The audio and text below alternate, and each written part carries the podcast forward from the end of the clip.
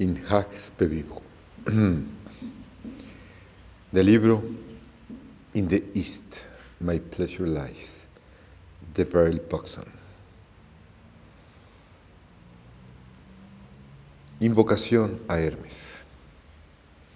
Ven a mí, tú el de los cuatro vientos, el Todopoderoso, el que respira espíritu para darles vida a los hombres. A ti te invoco, doblega las miradas de todos los que están en mi contra y llena de gracia todos mis actos. Hermes Trismegisto. Invocation to Hermes. Come unto me, O thou of the four winds Almighty One, who breathest spirit into men to keep them life. Thee I invoke, cast down the eyes of all who are against me, and give me grace on all my deeds. Thrice greatest Hermes. Watkins.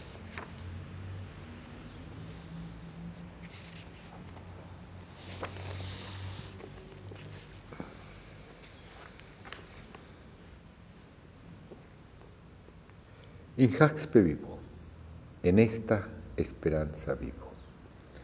Prólogo.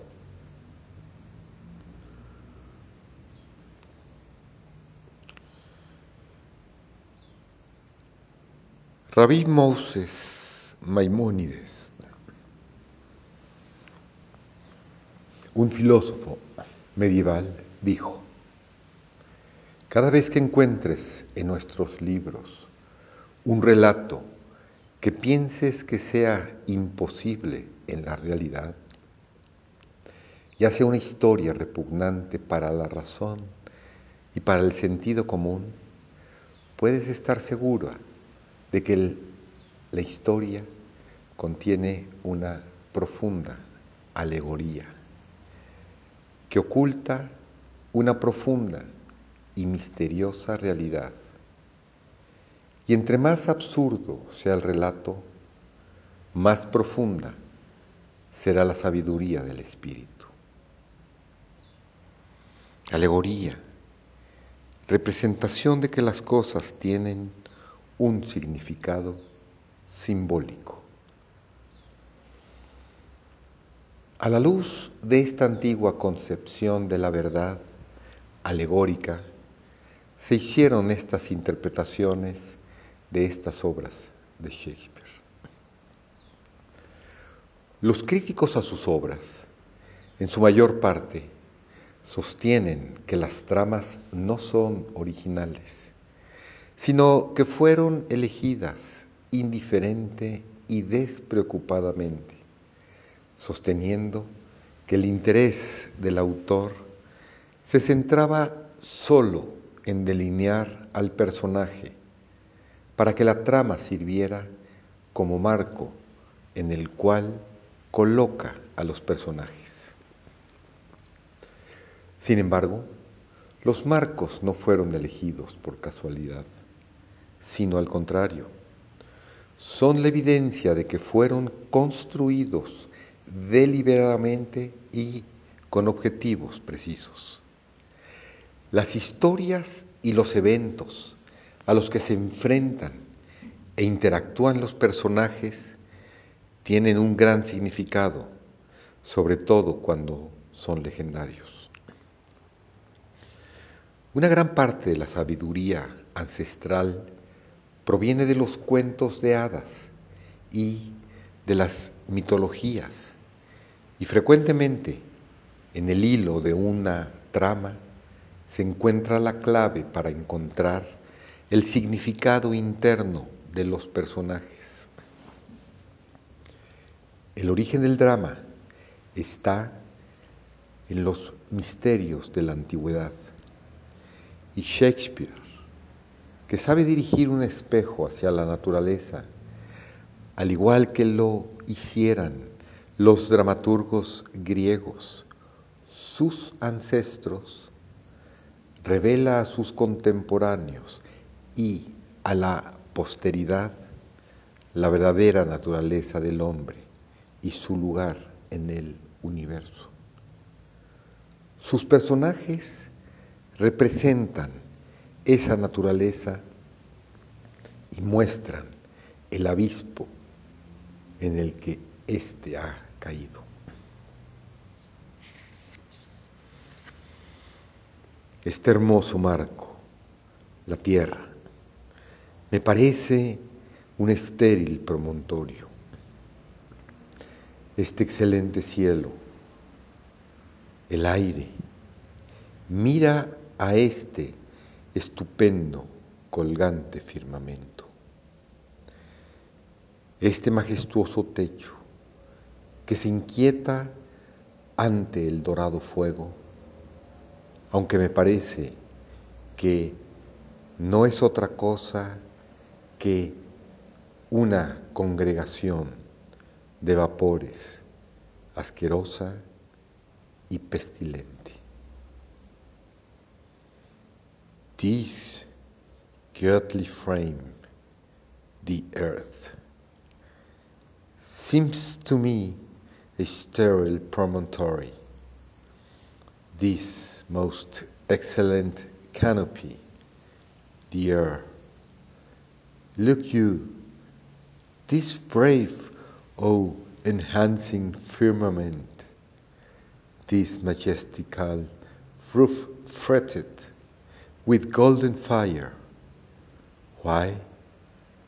It appears no other thing to me than a full and pestilent congregation of vapors. Hamlet 2, 2, 13.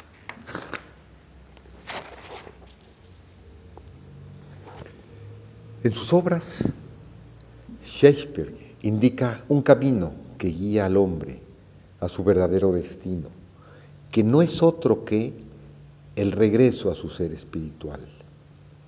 Cuando Hamlet habla del hombre, está observando sus posibilidades. Qué obra de arte es el ser humano. Sus poderes de raciocinio le ennoblecen. Sus facultades son infinitas. La forma de su cuerpo, su soltura y agilidad son dignas de admiración. Su capacidad intelectual le acerca a los ángeles, a los mismos dioses. Es lo más bello del mundo, el más perfecto de todos los animales. Sin embargo, no puedo deleitarme en la contemplación de lo que finalmente será. Tierra, polvo, sombra, nada.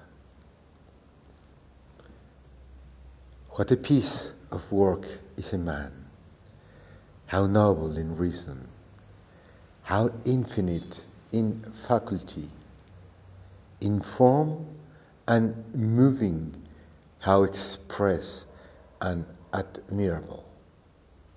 In action, how like an angel. In apprehension, how like a god. The beauty of the world, the paragon of animals. And yet, to me, what is this quintessence of dust? Man delights me, not me. No, nor woman neither. Though by your smiling you seem to say so. Antes de que el hombre pueda levantarse y buscar su destino, tiene que darse cuenta de que ha caído. Y en muchas de sus obras, el poeta elige una determinada historia que ilustra esa ilusión en la cual, sin saberlo, se encuentra el hombre enmarañado, de tal manera que ya no puede ver su camino. La ilusión de la guerra, por ejemplo, es expuesta seriamente en Troilas y Crécida. El verdadero valor de la ilusión del supuesto amor romántico es representada en Sueño de una noche de verano y en otras obras. La ilusión del narcisismo engañado por la adulación es representada en Timón de Atenas y el rey Lear. La ilusión más sutil, la de la propia rectitud del hombre, es estudiada en medida por medida en Macbeth, la ilusión de la ambición. Y finalmente, la ilusión de la duda, que ciega emocionalmente a Póstumo y a Utelo, y que lleva a Hamlet, el hombre de la razón, a encontrarse envuelto en esa niebla.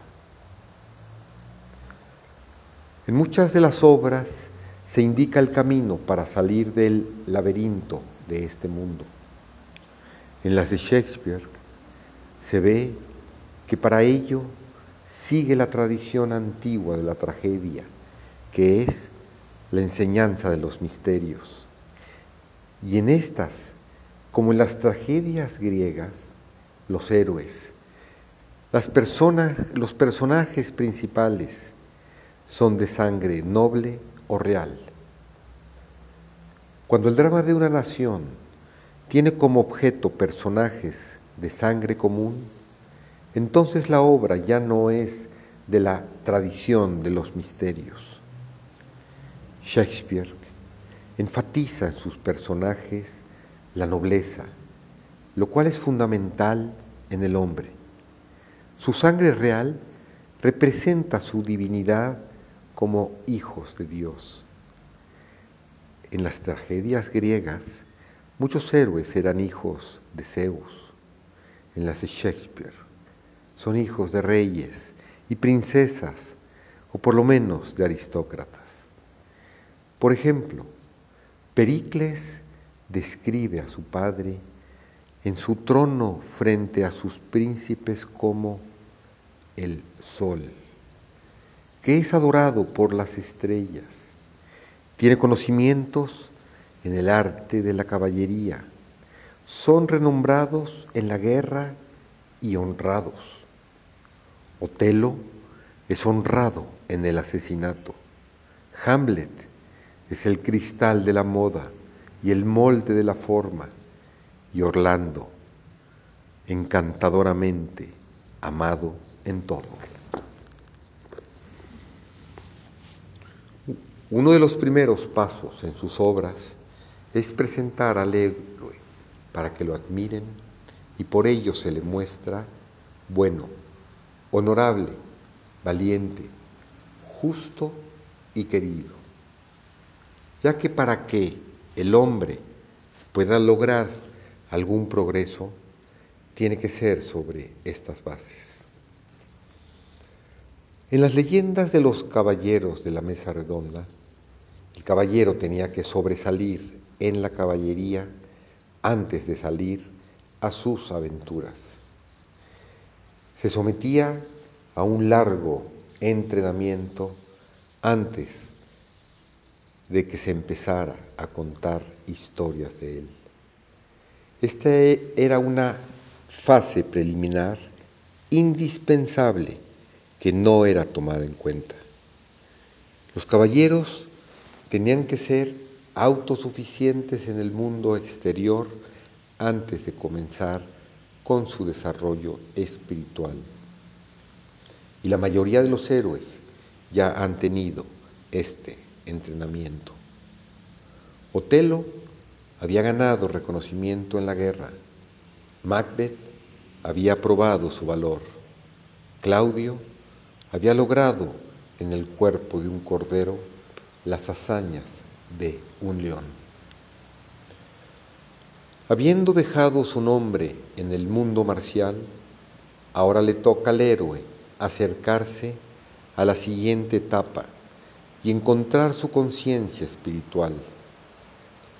Los dragones y gigantes que los caballeros del rey Arturo tenían que vencer estaban en su camino psicológico y nadie que no hubiera pasado por las pruebas de iniciación de la caballería se aventuraba a confrontar estos peligros, esos eventos de la vida externa, ya que en el hombre son un reflejo de su vida interna. Por eso, muchas veces, cuando son juzgadas como tramas, sus obras parecen absurdas, ridículas o poco convincentes y muy alejadas de la vida real. Incluso se ha sugerido que los sucesos increíbles en algunas de ellas son una prueba de que la naturaleza no está reflejada en la drama, sino solo en la caracterización. Se debe entender que estas tramas representan el mundo psicológico en el que los personajes viven, se mueven y tienen su ser.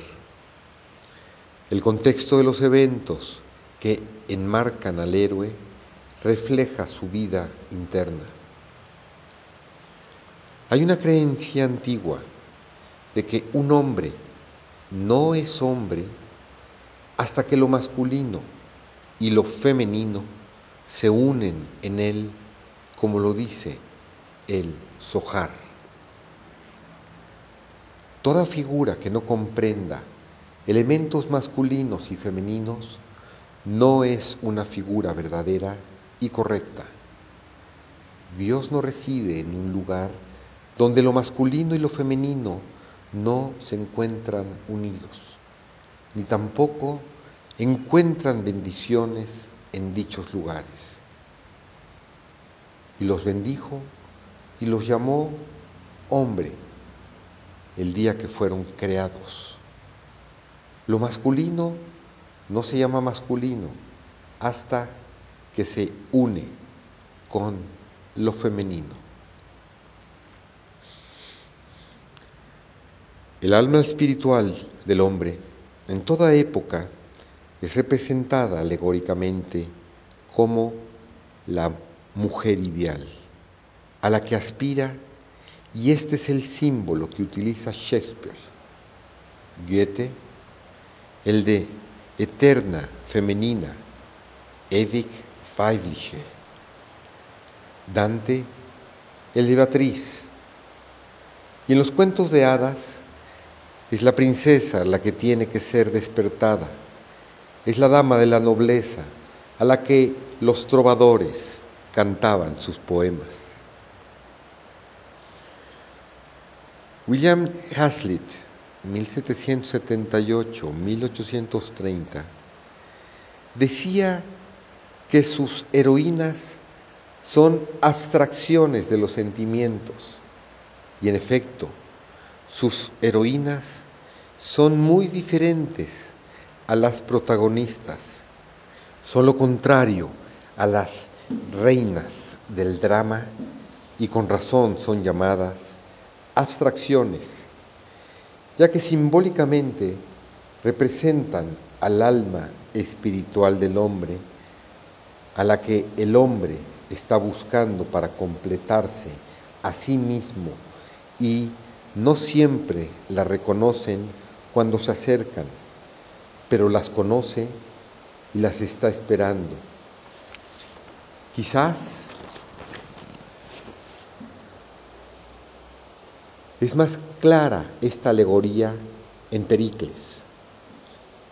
El héroe llega al torneo con una armadura oxidada, cargando su armamento con el emblema in hac spe vivo, en esta esperanza vivo para pelear por la mano de la princesa que es la hija del rey. El sabio padre reprocha a los cortesanos por burlarse de la, armadura del caballero diciendo, no es más que tonta la opinión que nos hace medir el valor de un hombre por su vestidura y no por lo interior de él.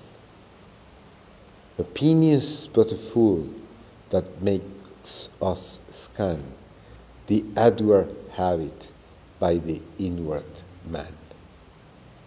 Y Taisa, la princesa de la que busca su mano, al observarlo dice, parece un extranjero.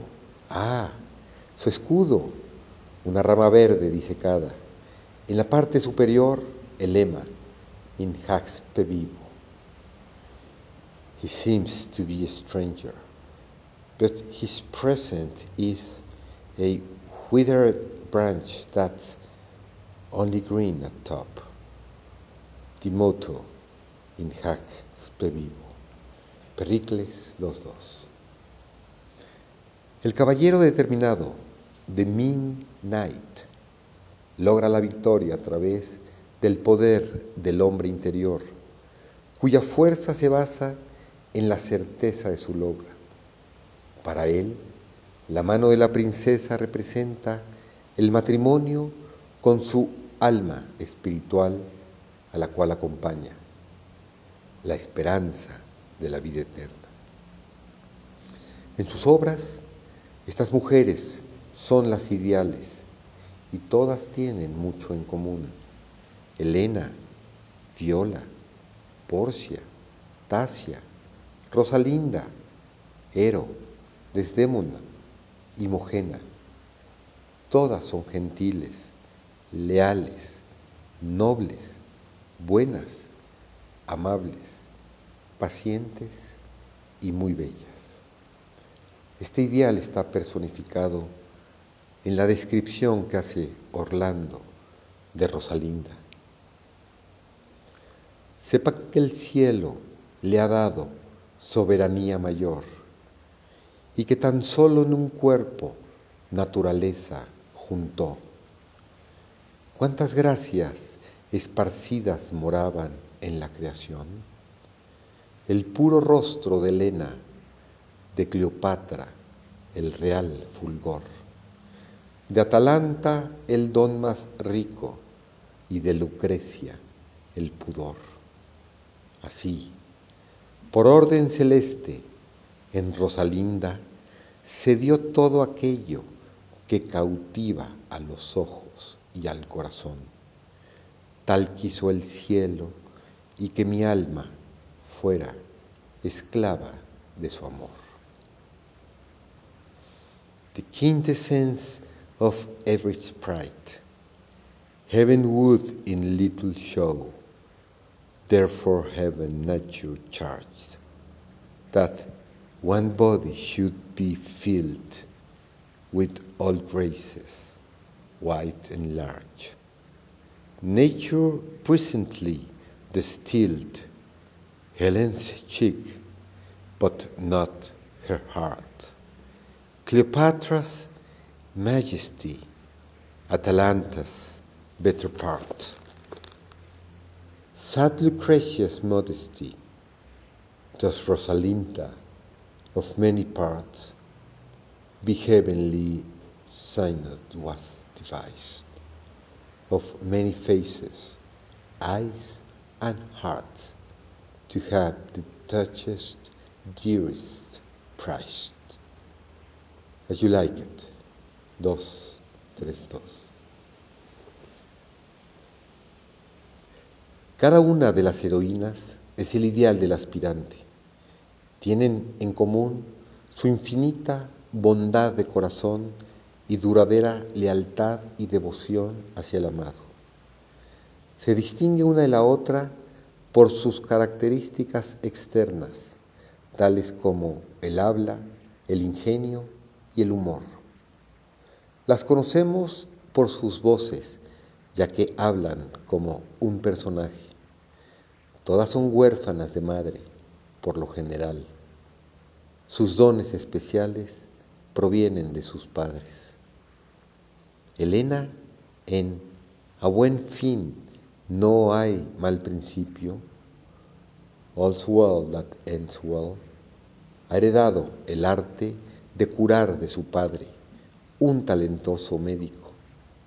Porcia, bajo la protección divina del testamento de su padre, es comparada con el vellón de oro, el punto más alto del logro espiritual a que el hombre puede alcanzar en su nivel actual.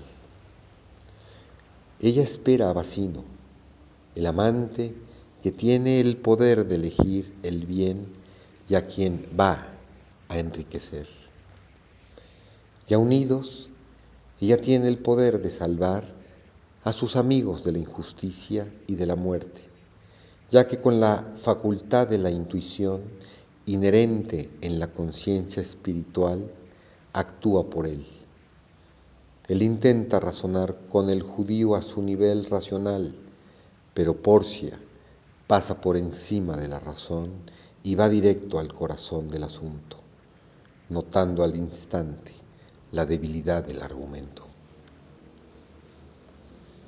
Es común que en algún punto en estas historias la mujer se disfrace de hombre, significando que la intuición se vuelve más activa. Porcia tiene más autoridad cuando está disfrazada de juez. Rosalinda, vestida como Ganymede, está en la presencia de Orlando mucho tiempo antes de que él reconozca en ella el ideal que ha estado buscando desde que se enamoró a primera vista. Él recibe su ayuda mucho antes de saber su verdadera identidad. Estas jóvenes heroínas son infinitamente valientes y nobles, pero les falta el conocimiento ya que solamente tienen la intuición.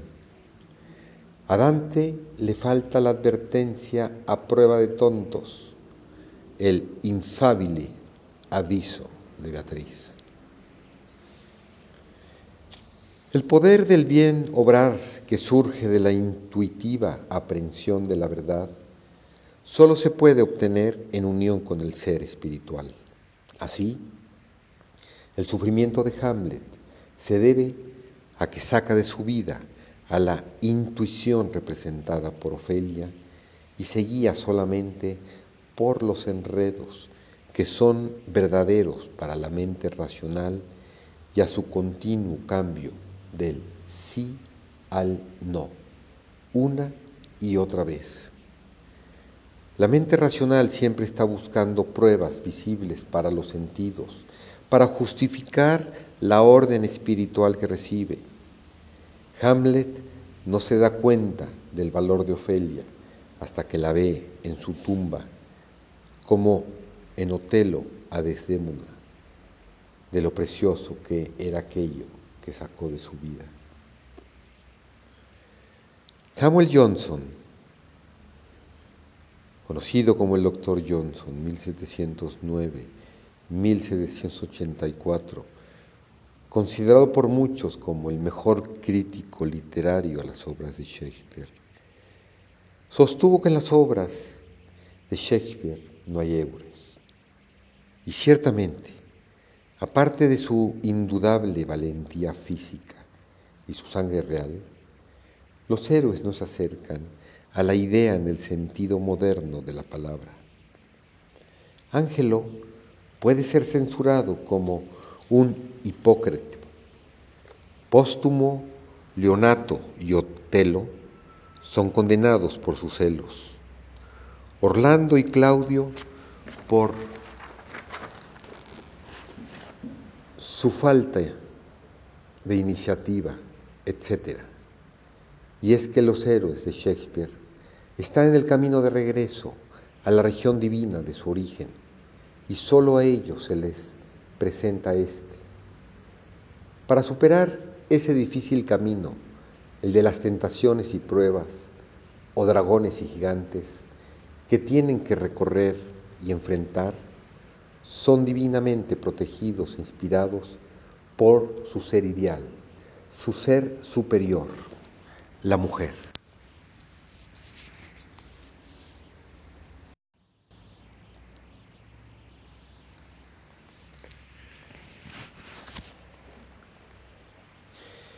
Charles Walter Stansby Williams, 1886-1945,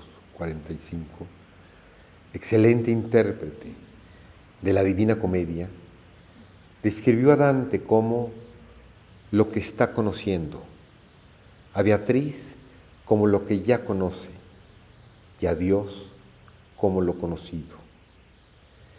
Esta comparación es iluminadora cuando la aplicamos a los héroes y heroínas de Shakespeare.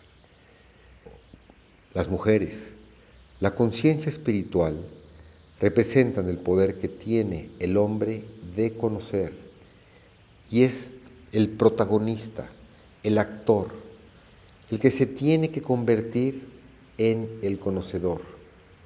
Y esto solamente lo puede lograr a través de la unión con su ideal, con su ser superior. Solo con ella tiene la única oportunidad de lograr una visión espiritual de lo divino. El fin es el mismo para todos los héroes, pero las pruebas y las tentaciones son diferentes en cada uno. En su mayoría, los aspirantes son engañados fácilmente son demasiado presurosos para desilusionarse de su ideal y caen en la desesperación. Claudio tiene que recibir el shock de creer que Ero está muerta para despertar. Otelo tiene que ser despertado con el shock de haber asesinado a su esposa. Póstumo tiene una experiencia parecida, aunque menos intensa. Bertram es demasiado lento para reconocer las cualidades de su esposa, a la que le deja toda la iniciativa. Pericles, que está más avanzado, tiene que pelear por su princesa en un torneo y llorar su aparente muerte por ahogamiento antes de que la recupere. Donde no hay una mujer ideal en la obra es en Timón de Atenas. Aquí el héroe todavía no es un héroe, todavía no ha empezado a despertar, no aspira a un ideal. En la fierecilla domada, The Taming of the Shrew, dos hermanas son contrastadas. La mayor, Catalina, representa la incontrolable naturaleza emocional del hombre, la cual tiene que ser dominada ante Bianca, la más joven. Esto se logra cuando se casa. Bianca es inalcanzable hasta que la fierecilla sea domada. La domada Catalina, aunque casada con Petruchio, de ninguna manera se compara con el ideal representado por su hermana, ni por las heroínas de las otras obras. La fierecía domada representa la naturaleza emocional controlada que le puede servir al aspirante, no a su propia alma espiritual, a cuya intuición él obedece. En los cuentos de hadas, a veces se utiliza este tema, enfatizando que las hermanas mayores, hijas de un hombre no regenerado espiritualmente, son violentas y crueles, mientras que la menor es hija del hombre en su nuevo estado de regeneración. Próspero en la tempestad. El iniciado representa el logro del nivel más elevado es un hombre completamente despierto, en el cual desde hace mucho tiempo lo masculino y lo femenino ha sido armonizado. El resultado de esta unión espiritual es Miranda, su hija, sin duda lo más admirable. Las obras de Shakespeare parecen inverosímiles por la extrañeza de sus tramas, dicen algunos críticos. En The Tragedy of Othello, las maniobras pertenecen a la mera casualidad ciega, sin ver que son obras divinamente ordenadas y critican que la parte trágica no es más que una farsa sangrienta sin sal ni sabor, haciendo a un lado el significado interno de la tragedia. Les irrita el énfasis que se hace el pañuelo. Se quejan de tanto ruido, tanto estrés, tanta pasión y repetición por un pañuelo. ¿Por qué no mejor le pusieron a esta obra la tragedia del pañuelo? Si hubiera sido el higuero de Desdémona, el sagaz moro probablemente hubiera sospechado. Sin embargo, dicen, el pañuelo no es más que una insignificancia remota. Ningún tonto de esta parte de Mauritania habría podido encontrar implicaciones en eso.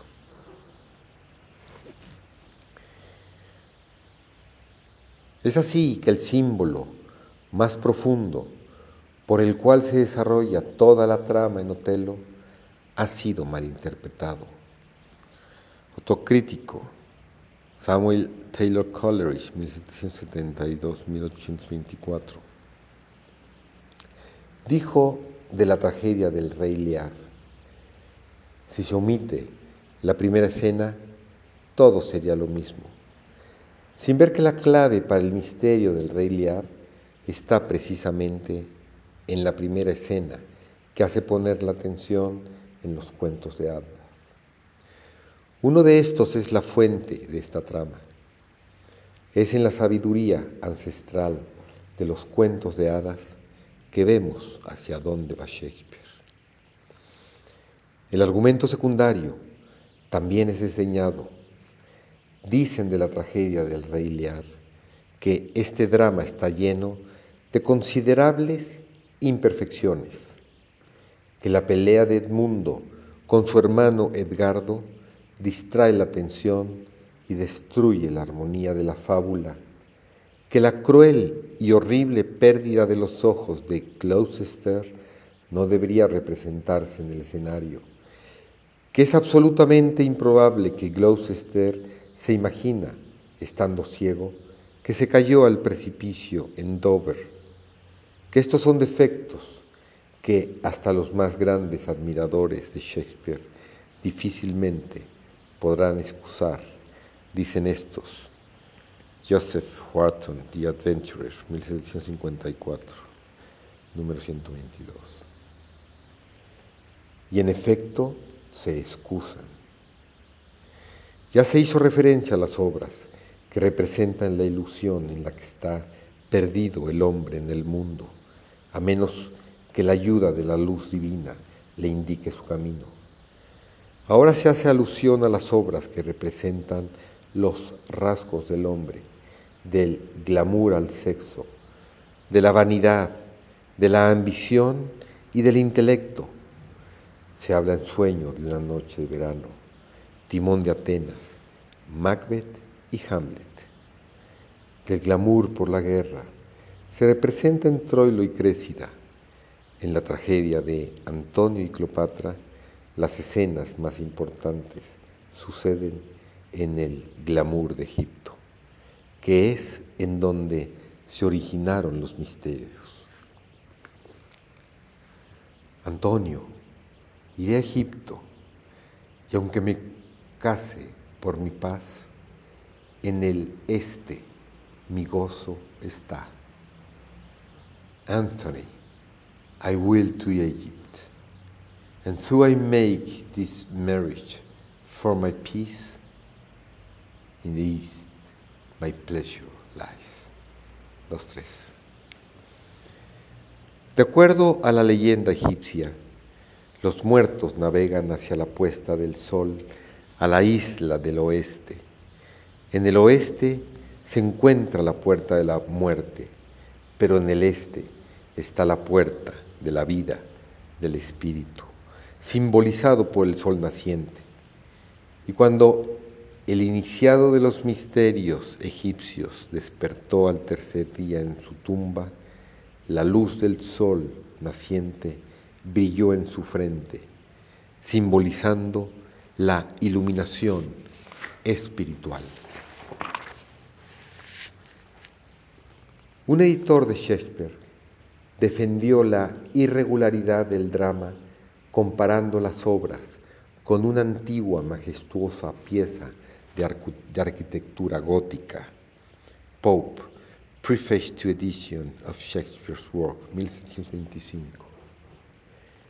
Y tenía más razón de la que pensaba, ya que lo que para los inexpertos puede parecer irregularidades, en la arquitectura gótica está lleno de significados internos y el objetivo de ambas es indicar el camino hacia el cielo y bajar el fuego del cielo a la tierra.